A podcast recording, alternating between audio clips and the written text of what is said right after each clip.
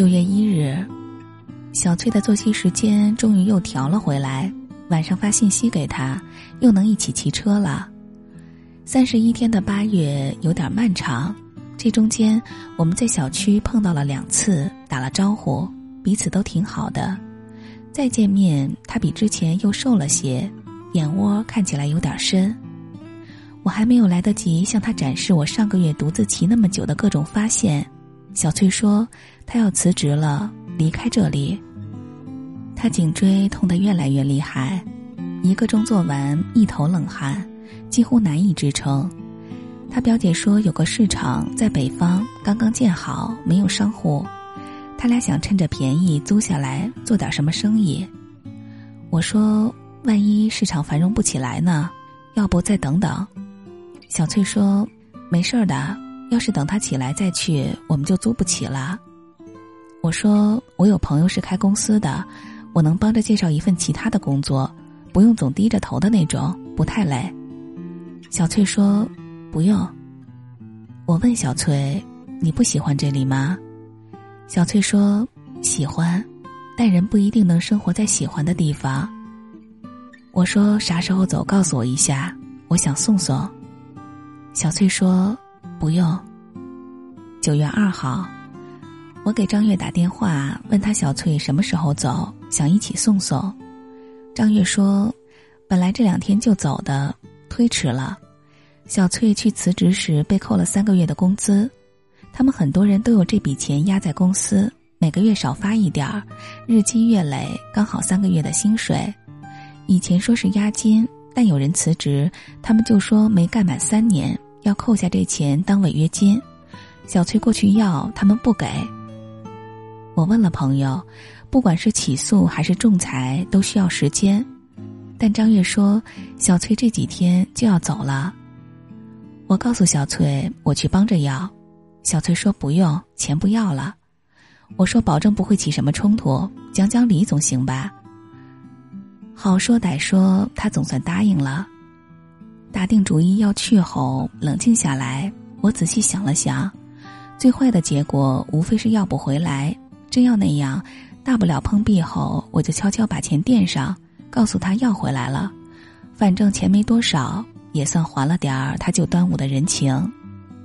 但唯一担心的是被揍了，万一我被抬出来就尴尬了，说瞎话都圆不过去。我决定找个伴儿一起去，我想到了王建美。王建美也是个神人，我们公司楼下有家健身房。到下班时，常常会有健身教练在门口派传单往里面拉会员。王健美是其中一个，我俩就这么碰上的。第一次相遇，他递过来名片，我就惊呆了。他这名起的跟职业也太天造地设了。我问他：“这是你真名？”他说：“不是，为了好记，你把我名字往手机里一存，随手一翻就知道我是干啥的。”别人发几次传单，大家脸熟了，知道我没兴趣健身后也就放弃了。他不同，每次见面都会跟着走一段，孜孜不倦的讲解他独创的王氏健身套餐。有一次我拗不过，跟他说健身我实在是坚持不了。他说，我现在要是能成功缠了你办了会员，以后就能这么缠着督促你完成任务。被他说的久了，竟真的有些心动。但仍然推辞说身上没现金，回头再办。还是大意了，这货当场从兜里掏出个 POS 机，我就成了他的弟子。慢慢相处起来，发现王建美人还挺好的，退伍军人，大姑娘性格。她是我见过这个世界上最爱自己的人。一度怀疑她在健身房工作的唯一原因是，这有几十面镜子。他口头禅是。只要努力，你也有机会拥有我这样完美的身材，真是醉了。我们俩挺聊得来的，跟着他装模作样在健身房折腾一会儿后，我们俩经常一起撸串儿、灌啤酒，花个健身的钱，其实也就抵消点儿饱腹后的罪恶感。日子久了，慢慢就熟识了。我把小翠的事儿简单跟他说了，问他能不能陪我走一趟，就壮壮胆儿，护着我不挨揍就行。其他啥也不用做，也肯定不干违法的事儿。我也是正经人。这货想想说：“不干，我练出身材是为了陶冶情操，不是为了恐吓别人。这种事儿让他去告一下，走法律途径。”我说：“起诉仲裁啥的已经问过了，需要时间，还挺费事儿的。人家这边等用钱呢，着急。”他说：“我考虑一下。”我说：“报名时咱可签了合同的，一个月要是减不了六斤，全额退费。这马上就快到期了。”他问：“你现在减几斤啦？”我当场上秤，比来之前还重了一斤。毕竟运动完再吃好吸收。他说：“小翠这事儿管定了，咱啥时候去？”九月五日，约在了今天。我们提前问好了办公室的位置，让小翠在楼下等，不要上来。我俩推开门走了进去。硕大的办公桌上摆着讲究的茶盘。后面坐着个微秃的男人，穿西装戴眼镜四周的头发向中间拢着，自斟自饮，正品茶呢。其实这一幕来之前，我曾在心里反复演练了无数遍，也做足了准备。为此，我甚至特意剃了个头，在圆寸的基础上又短了点儿，看起来很社会。但一切真到眼前了，我竟然激动的有些发抖，并不是怕。我说。你们这么变着法儿的扣员工工资是人干的事儿吗？今天要是不把这钱退了，我们跟你没完。中年男人愣了一下，缓过来后马上知道我们是干啥来的。他几乎没有思考，连声说：“好好好，给退给退。”他这也太让人始料未及了。设想了无数种剧情，但唯独没想到这么发展，太顺利了，以至于我都不知道咋接。情绪没调整过来，场面一度有些尴尬。其实想想也是，但凡有一点点血腥，他们也不至于会欺负这么个身在异乡的女孩。王健美不知是戏瘾上来了，还是真的被正义冲昏了头，啪的一掌拍在桌子上。不仅仅是他，再敢这么瞎扣人家钱，我绝对饶不了你。真像模像样的，我都被他的气势镇住了。心里暗暗想着，说啥也得多续他几个月的会员卡。胖在这么个大英雄手里，也认了。经理唯唯诺诺说：“不会了，不会了，大家都是求财，别伤了和气。”推门出来，小翠站在门口。经理带着我们让财务给小翠结了账。我们问小翠：“不是说不让你跟着吗？你跑了干啥？”小翠说：“担心。”如果你们吵起来，这钱我就不要了。王健美听完，深吸了一口气，撸开袖子，习惯性的撑起了胳膊上的大头菜。说啥呢你？这边有你健美哥我摆不平的事儿吗？九月六号，小翠说过几天才走的，但下午收到了他的信息，在车上了，走啦。深圳人来人往，住了这么久。他要走，其实我也不知道该送他些什么特产。本打算约他在市内到处走走转转的，他来了这么久，一直都没有机会好好看这个城市一眼，有些遗憾。十月二号，拖这么久被投诉的事儿总算有了结果，愿意和解时，他们觉得我心虚，闹久了又投诉到上级，最终我除了态度不算好，没啥责任。处理结果是我被扣了奖金，他们也没得到啥好处。朋友们都说不值，不如调解了事，但我觉得挺好的，没错就不低头，不后悔。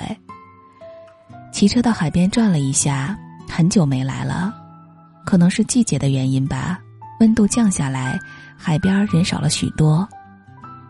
见到了小黑、小花，小黑看到我带的食物，依旧狼吞虎咽。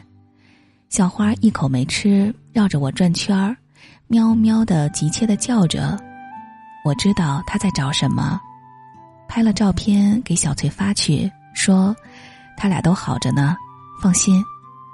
小翠回，那就好，喂不了他们啦。小翠说店开业了，虽然现在顾客少，但会好起来的。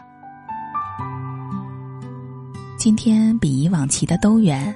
才发现这边有片彩色的海，空气凉爽，风轻轻吹着，岸边有相爱的人们，一切都很好。如果你想有一天你也会来到这里，路再长都没有关系，只要我们能决定自己的方向。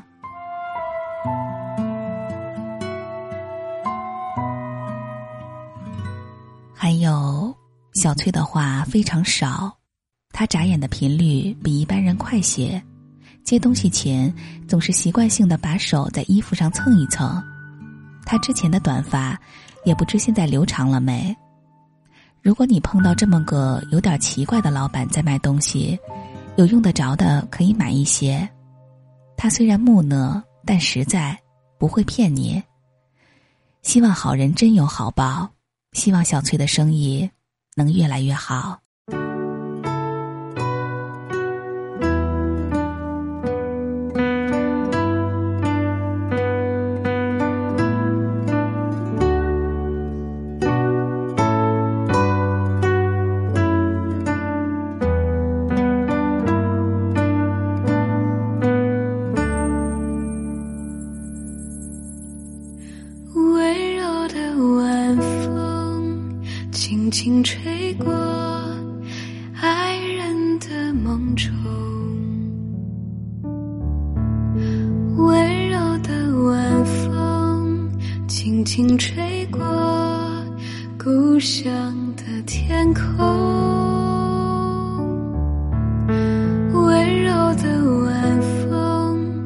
轻轻吹过城市的灯火。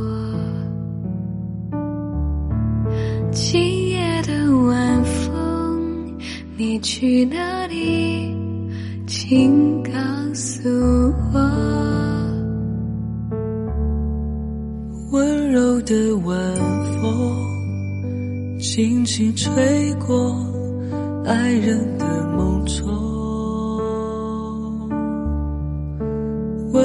的晚风，轻轻吹过。故乡的天空，温柔的晚风，轻轻地吹过城市的灯火。哦今夜的晚风，你要去哪里？请告诉我。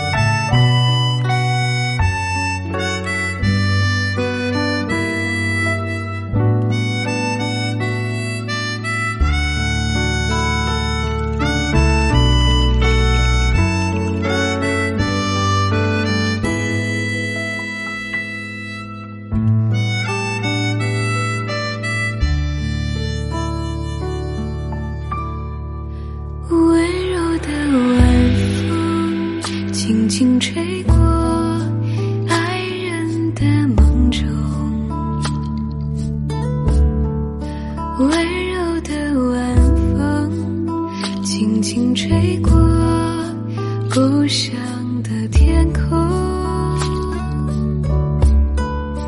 温柔的晚风轻轻吹过城市的灯火。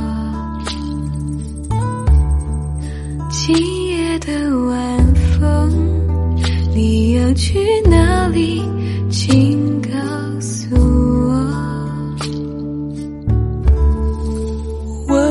的晚风，轻轻吹过爱人的梦中。温柔的晚风，轻轻吹过。故乡的天空，温柔的晚风，轻轻地吹过城市的灯火。哦今夜的晚风，你要去哪里？请告诉我。